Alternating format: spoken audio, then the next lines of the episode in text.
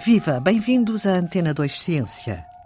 Um nariz eletrónico para detectar sintomas da doença neurodegenerativa de Parkinson. É o projeto liderado por Cecília Roque, professora e investigadora da Faculdade de Ciências e Tecnologia da Universidade Nova de Lisboa e diretora da UCBO, Unidade de Biociências Moleculares Aplicadas. O projeto chama-se Unmask e alude a uma característica facial do doente com Parkinson. Realmente aqui o facto de termos chamado Unmask é porque um dos sinais associados à doença de, de Parkinson é o facto da pessoa ficar com uma face que expressa poucos sentimentos, poucas emoções.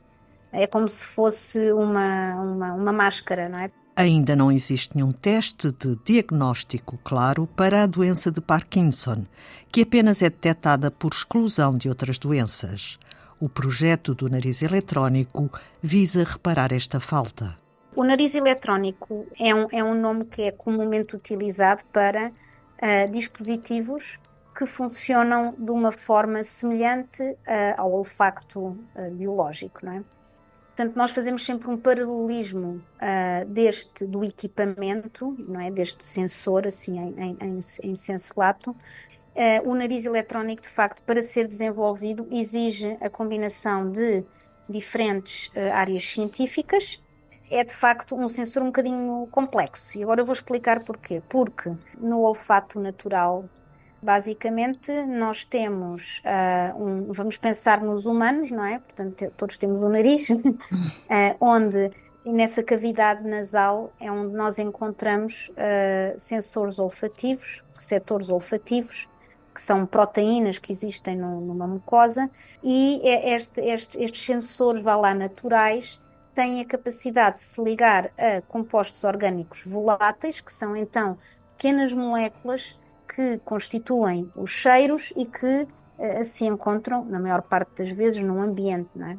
E, portanto, uh, estes, estes sensores olfativos vão então ligar-se a alguns destes compostos, eles têm um caráter, acima de tudo, semi-seletivo, uh, e ao haver esta ligação a estes compostos voláteis, é enviada uma mensagem, um, um sinal elétrico, como uma mensagem para o nosso cérebro, ativando determinadas zonas. E, portanto, depois o que o nosso cérebro faz é como se fosse um, um reconhecimento de padrões. Vai tentar associar uh, as zonas que foram ativadas naquele momento a uma experiência anterior. Então, vou-lhe dar um exemplo. Entramos numa sala e vem-nos um cheiro a perfume que nos lembra a nossa avó, por exemplo, não é? O que é que isto quer dizer? É porque nós, o nosso, uh, o nosso olfacto, não é? Foi anteriormente treinado para cheirar o perfume da avó.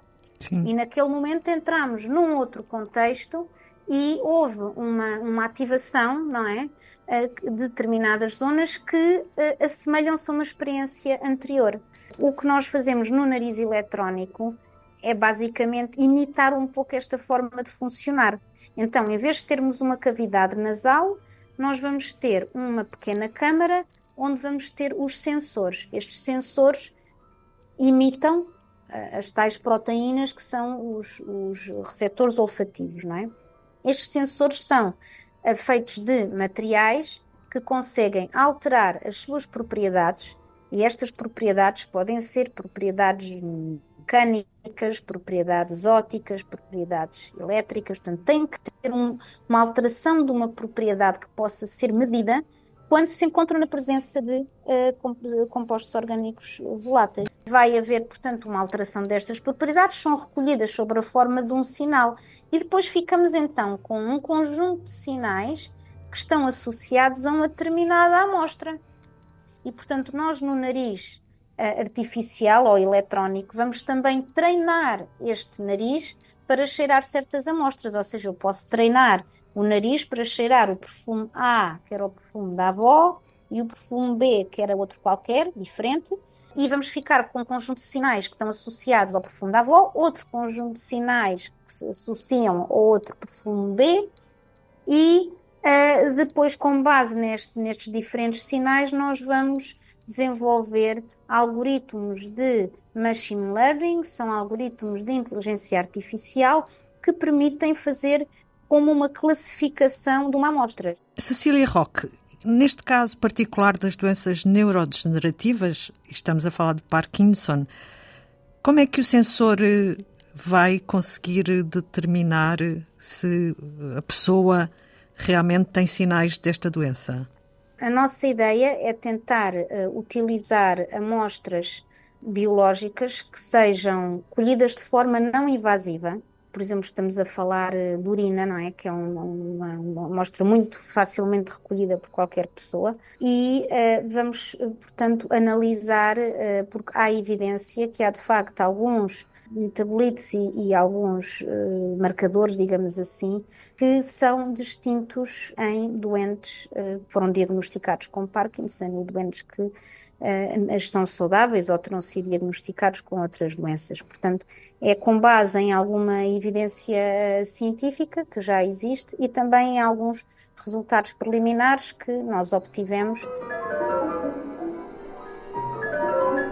que este dispositivo eletrónico faz é identificar padrões de pequenos metabolitos que estão alterados. Pequenos metabolitos são moléculas eh, geralmente pequeninas e que são produzidas uh, de, de, derivado do, metabolismo de, da pessoa, não é? E que, tanto, há determinadas vias metabólicas que se alteram uh, em determinadas doenças e, portanto, vão produzir padrões, concentrações diferentes ou mesmo alguns compostos que podem existir em concentração muito maior do que em pessoas normais, ou, uh, ou mesmo alguns que possam até não existir, não é? De todo, ou outros que possam, por exemplo, existir em concentrações muito mais pequenas. E é depois este padrão todo que nós analisamos. Geralmente não é um composto individual, é a combinação de um padrão de compostos. O projeto Unmask, que recebeu uma bolsa ERC do European Research Council, ou em português Conselho Europeu de Investigação, tem uma duração prevista de 18 meses e um objetivo muito concreto. É fazer a validação da tecnologia do nariz eletrónico para uma aplicação muito concreta, neste caso para o diagnóstico de doenças, de doença de Parkinson, e fazer também a validação da ideia, digamos, do ponto de vista de mercado e de, e de produto. Portanto, no final destes 18 meses, uh, esperamos ter uh, evidência, não é, que nos mostre se é ou não possível aplicar a tecnologia como nós idealizamos e se a tecnologia tal qual nós a conseguimos desenvolver tem ou não atributos e qualidades para poder vir a ser um produto a introduzir no mercado. Portanto, agora, se tudo correr bem, com o desenvolvimento do nosso projeto, aquilo que nós imaginamos é ter um equipamento que possa ser de muito fácil utilização ou até pelo próprio médico uh, neurologista, ou, por exemplo, até por um médico de família, não, não, não iria necessitar de, uh, de pessoal especializado e treinado e que, portanto, utilizasse como amostra uh, uma amostra recolhida de forma não invasiva. Vamos dar prioridade à urina, mas pode-se pensar noutras e, portanto, a ideia seria fazer como que um rastreio, não é? Uh, em que um paciente que há dúvida se pode ou não ter a doença de Parkinson ou outras uh, doenças que dão sintomas uh, muito semelhantes, tentar fazer uma primeira, digamos, um primeiro rastreio que nos pudesse dar uma percentagem de probabilidade de poder vir a ser Parkinson e então depois fazer testes mais testes de imagem, etc., que eh, permitam uh, depois aprofundar uh, esse diagnóstico. Testes com nariz eletrónico estão a ser feitos em estreita colaboração com clínicos do Hospital CUF Descobertas. E é tudo por hoje em Antena 2 Ciência, também disponível em podcast na RTP Play. Cuidados técnicos de Leon Matos. Eu sou Ana Paula Ferreira e volto na próxima segunda-feira. Passe uma boa semana.